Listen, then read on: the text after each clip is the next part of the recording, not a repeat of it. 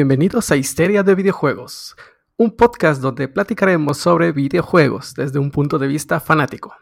Tocaremos temas como historias de sagas de videojuegos, detalles curiosos sobre el desarrollo de algún título en particular o simplemente leyendas en el mundo de los videojuegos.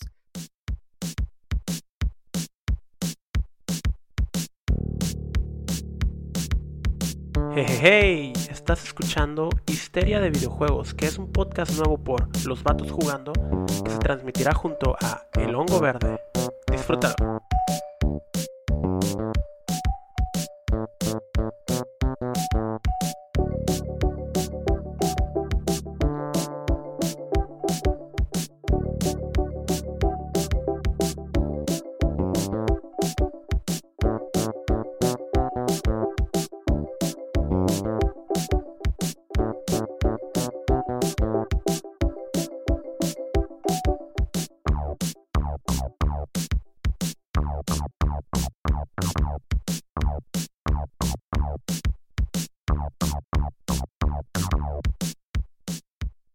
Soy Antonio Martínez y esta vez le estaré contando una historia a José Salcido. ¿Cómo estás? Pues yo muy bien, ¿y tú? Muy, muy bien, listos aquí para, para este tema en particular. Tengo mucho rato queriendo publicar algo acerca de, entonces pues mira que ya dio para, para diferentes cosas, ¿no? pues de hecho, ¿no? Pues bueno, comenzamos. Esta vez estaremos hablando, bueno, en este primer episodio estaremos hablando de la historia detrás del lanzamiento de Mario Bros. 2 para la Nintendo. ¿Si ubicas ese título? Eh, claro que sí, es, es mi... No es mi Mario favorito, pero es el Mario raro, yo le digo. Es el Mario raro. y todo lo que te voy a contar, vas a decir tú, oh, con razón, es el Mario raro. Ok, porque sí lo tengo así catalogado como el Mario raro, güey. Creo que mis primos también le dicen así. bueno, pues básicamente este tema lo publicamos en un Twitter, pero lo vamos a extender un poco más en este programa. Y el Twitter comienza así. ¿Te imaginas una empresa diciendo, este juego está muy difícil para nuestro público, vamos a rechazarlo? Pues esta es la historia detrás de Mario Bros. 2. Pero para entender mejor a Mario Bros, primero hay que repasar un poco de historia. En 1985 salió Super Mario Bros., un juego de Nintendo de un gordo bigotón que salta encima de hongos y los aplasta, por no decir que los mata. Este juego fue un exitazo. Se vendieron 40 millones de copias alrededor del mundo y más de 6 millones solamente en Japón. Aquí estamos hablando del Mario. El, Mario, el primer Mario. Este es como que el, predecesor. Ok. Fue, el éxito fue tal que incluso en Japón, el libro best-selling en, en, ese mismo año fue una guía de cómo vencer ese juego. Ok. Con este éxito, Nintendo rápidamente se puso a crear nuevas versiones, como Versus Super Mario Bros., que era básicamente el mismo juego, pero con escenarios más difíciles y pensado para arcades. El equipo a cargo de este nuevo título fue el mismo que creó el primer juego con Shigeru Miyamoto como manager. Se dieron cuenta de lo divertido que era jugar con niveles más difíciles. Pensaron que era una experiencia que debería darle, deberían de darle a los fans que ya se habían pasado el primer juego. Una nueva experiencia hardcore. Y así empezó el desarrollo de Mario Bros. 2. Ahora, el Mario raro. El Mario raro. Ok. Ahora tocaremos otro punto histórico para dar un poco más de contexto del desarrollo de este juego. Al año siguiente, en 1986, Nintendo tenía su nueva consola llamada Disk System y planeaba lanzar sus nuevos mejores títulos para impulsar las ventas. Estos son un Zelda, un Metroid y la secuela del famosísimo Mario Bros. Estamos hablando del Zelda de Nintendo, obviamente, ¿no? Sí, el bonito este. El, ajá, el chilo. Pues nuevamente, el mismo equipo desarrollaría esta secuela. Pero Miyamoto ya estaba encargado del juego de Zelda y recién tuvo un hijo. Entonces tuvo que dejar Mario Bros. 2 en manos de Takashi Tezuka, quien fue el diseñador en el Mario Bros. original. Miyamoto igual estuvo participando en la creación de algunos niveles. Usaron el mismo motor gráfico del primer juego, reciclaron niveles del Versus Super Mario Bros., este juego de arcades, y finalmente Super Mario Bros. 2 vio la luz en cuatro meses. Menos de un año desde el lanzamiento del juego original. De volada sacaban los juegos antes, ¿no? Em, algo así, digamos que tenían un tiempo muy corto para lanzarlo. Y así llegó la secuela a Japón para la Famicom Disk System. Este juego, a diferencia del anterior, ya no tenía la opción para dos jugadores. Y a diferencia de los anteriores, cada plomero tenía sus propios stats, podría decirse. Tú elegías qué jugador querías o qué plomero querías utilizar. Luigi brinca muy alto, pero tiene muy poca tracción, tanto que parece andar sobre hielo. Mario no brinca tan alto, pero tiene mejor tracción. El juego estaba bastante bien pensado para ser difícil.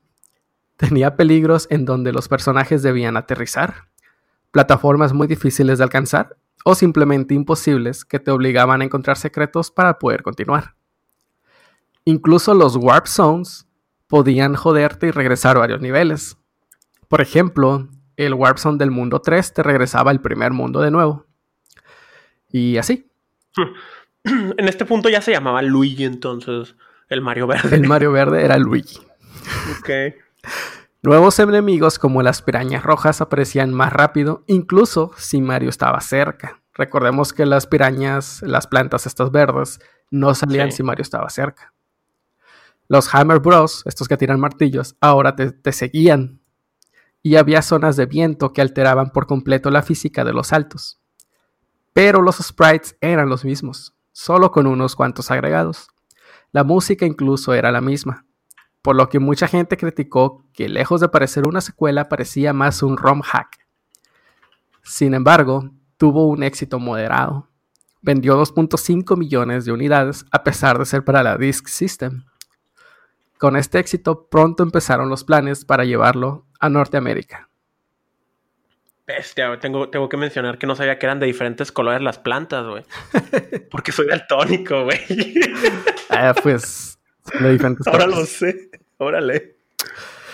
En Norteamérica, Philips Howard era el man encargado de ensamblar las máquinas de arcade de Nintendo que llegaban a este continente. Nintendo vio mucho valor en el feedback de un jugador norteamericano, pero Philips no era precisamente un videojugador, pues apenas podía darse el tiempo de jugar en su trabajo. Recordamos que jugaba, sí, pero era para probar las máquinas. O sea, él las armaba y seguía con la siguiente armada y así. O sea, nada más las jugaba para calar que todo estuviera bien y ya. Que prendiera, sí, todo bien, fierro, el dinero entra, vámonos. Putió, sí, dale bye. Simón. Felix ahora probaba cada juego para ver si valía la pena ser lanzado en Norteamérica. Eventualmente, Felix recibiría una copia de la secuela de Mario Bros. Ni lento ni perezoso, Philips la jugó. Pequeña decepción que el primer hongo que encontró era venenoso y perdió una vida.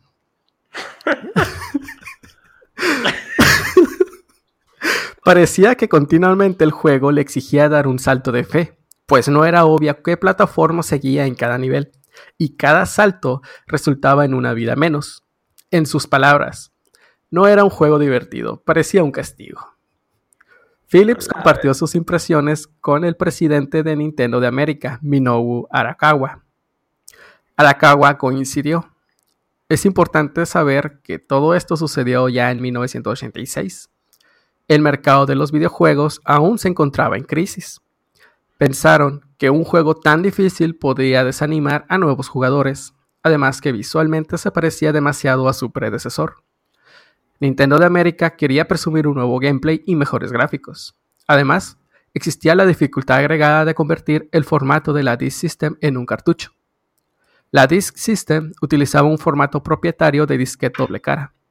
Y para los que no saben lo que es un disquete, es el icono de guardar impreso en 3D. Ah. Se usaba para guardar información mediante el uso de una lámina magnetizable. Si existe esa palabra, la googleé. En su momento, era más barato ofrecía más espacio de almacenaje y Nintendo lo usaba. Creían que lanzar Super Mario Bros. en Norteamérica sería una decisión de marketing nada buena. Entonces, Arakawa contactó a su padrino, Hiroshi Yamauchi, presidente de Nintendo en Japón, para pedirle una secuela más accesible. Parecía una tarea imposible, pues los, Nintendos ya estaban saturados con otros proyectos, pero la secuela era necesaria. Sega estaba metiendo mucho dinero a su nuevo personaje, Alex Kidd, no era Sonic. Y estaba pensando en Sonic. Mientras terceros de Nintendo desarrollaban también a sus propios personajes como Simon Belmont de Castlevania o Mega Man de Mega Man. Nintendo se arriesgaría a dejar a su mascota en el olvido muy, muy pronto. Y pues así, buscaron otro juego. Total que Yume Koyo, Toki Doki Panic, fue su alternativa. Un videojuego que estaba siendo desarrollado por Nintendo junto con Fuji TV para un evento de esta televisora. Nintendo negoció una licencia para poder usar este juego más adelante. Doki Doki Panic tenía unas mecánicas muy interesantes. La experiencia de juego cambiaba dependiendo del personaje que elijas. Fue cuando Shigeru Miyamoto se involucró más en el proyecto y agregó el movimiento horizontal, porque anteriormente este juego, que era de plataformas, tenía un scrolling vertical, o sea, tú te movías ya sea de abajo hacia arriba o de arriba para abajo. Y Shigeru Miyamoto pensó que para que pareciera más un juego de Mario, tenía que tener este movimiento horizontal. Por eso este juego cambia tanto. Empiezas con un movimiento horizontal como todos los, bueno, no, no todos, ¿no? Como el juego anterior de Mario. Y de repente tiene escenas donde el, movimiento es vertical porque ya estaba ahí.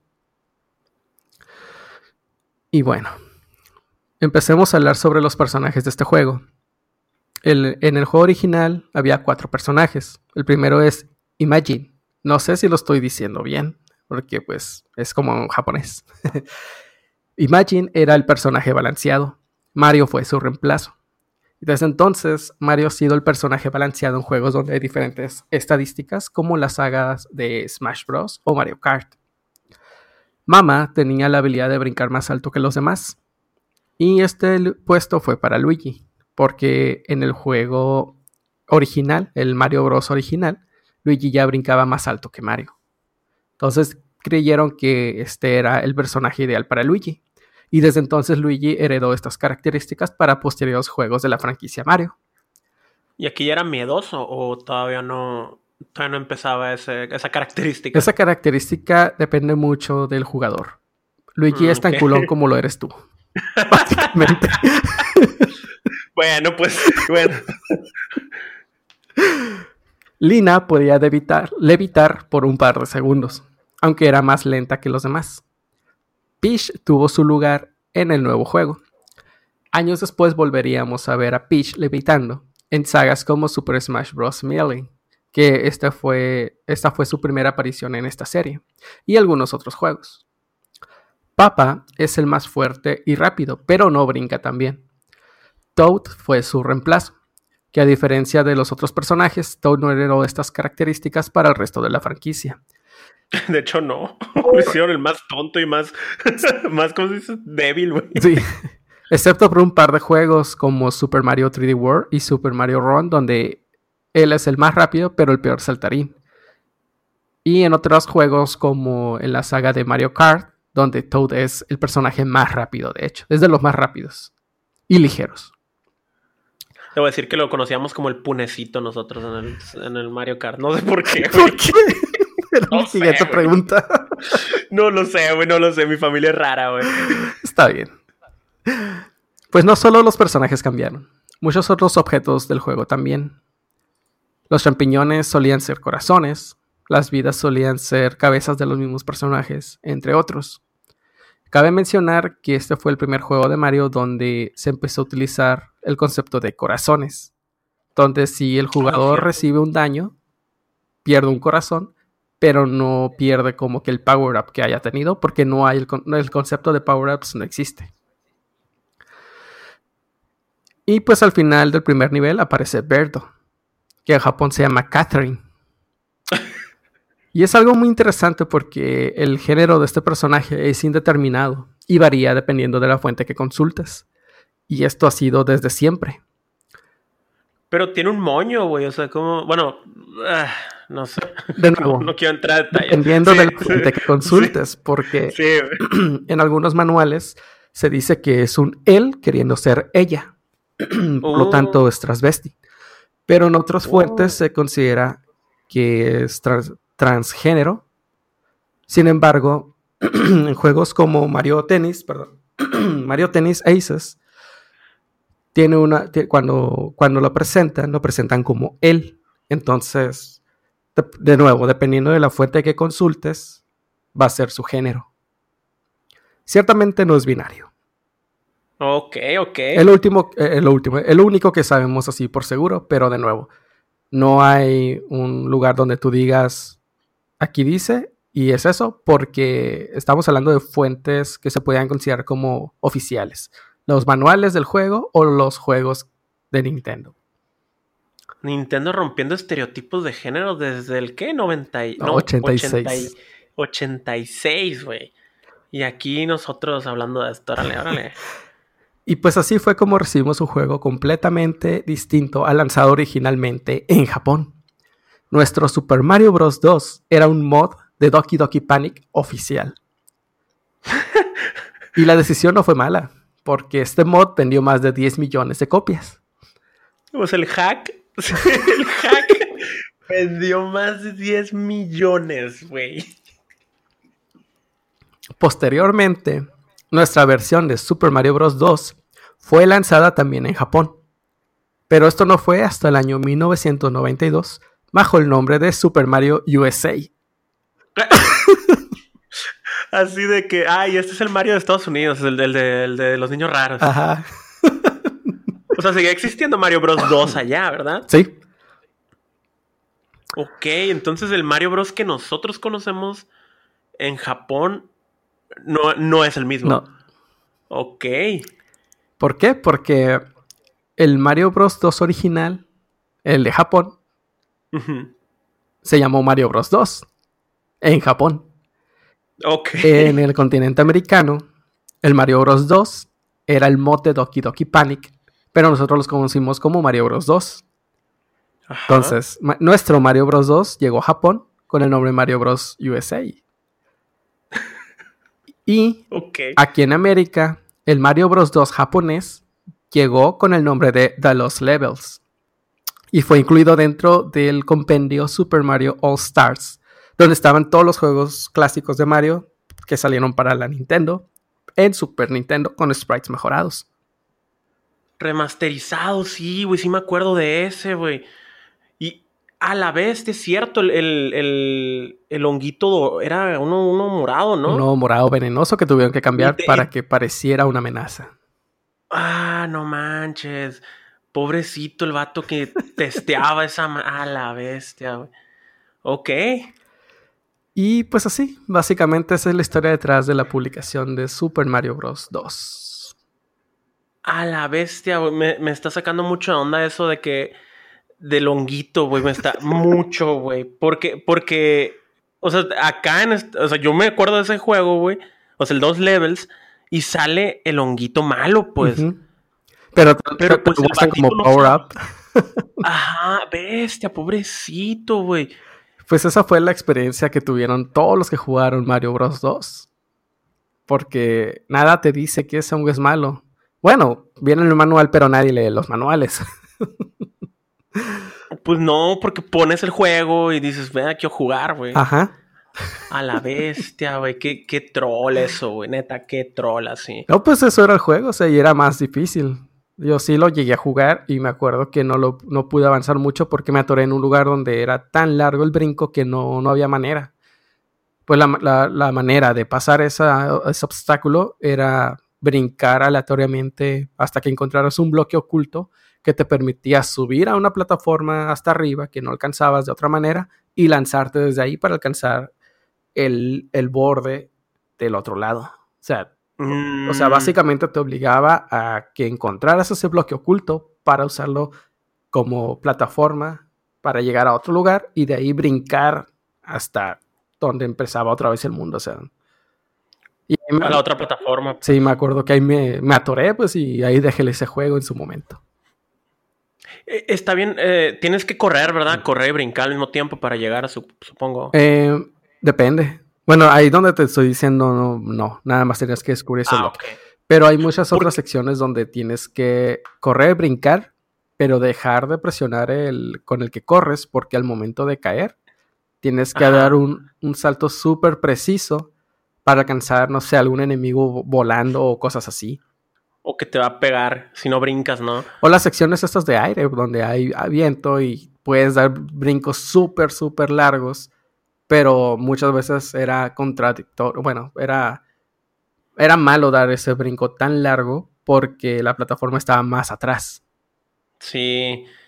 Y, esos son los skills de Mario Bros, ¿no? Porque he visto mucha gente que no puede, por ejemplo, lo que te digo, ¿no? De que brincar y saltar al mismo tiempo, como que se dificulta. no sé si es en América eso nomás, ¿no? O sea. Híjole. Pues he visto muchos speedruns y. sí. Es muy común. A la vez, entonces por eso se llama. Por eso es el Mario raro, güey. Por eso es el Mario raro, porque era otro juego. Básicamente. Era un mod. O sea, en Japón salió un ROM hack y acá en América nos aventaron con un, con un mod, ¿sabes? Con un, con un juego nuevo, así, miren, esto es acá. Bestia, órale, eso sí está, sí está muy interesante esta historia.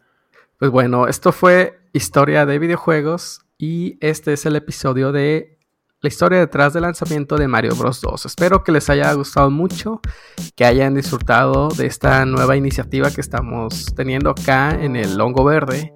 Y espérenos la siguiente semana confirmado que ya tenemos el siguiente script para la siguiente historia curiosa.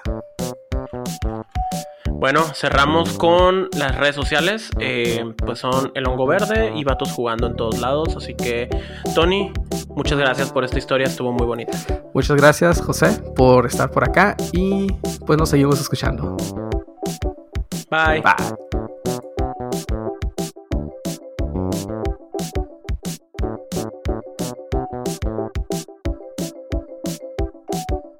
Eso fue todo por el episodio de hoy. Muchas gracias por escucharnos y recuerda que este podcast se graba en Hermosillo, Sonora.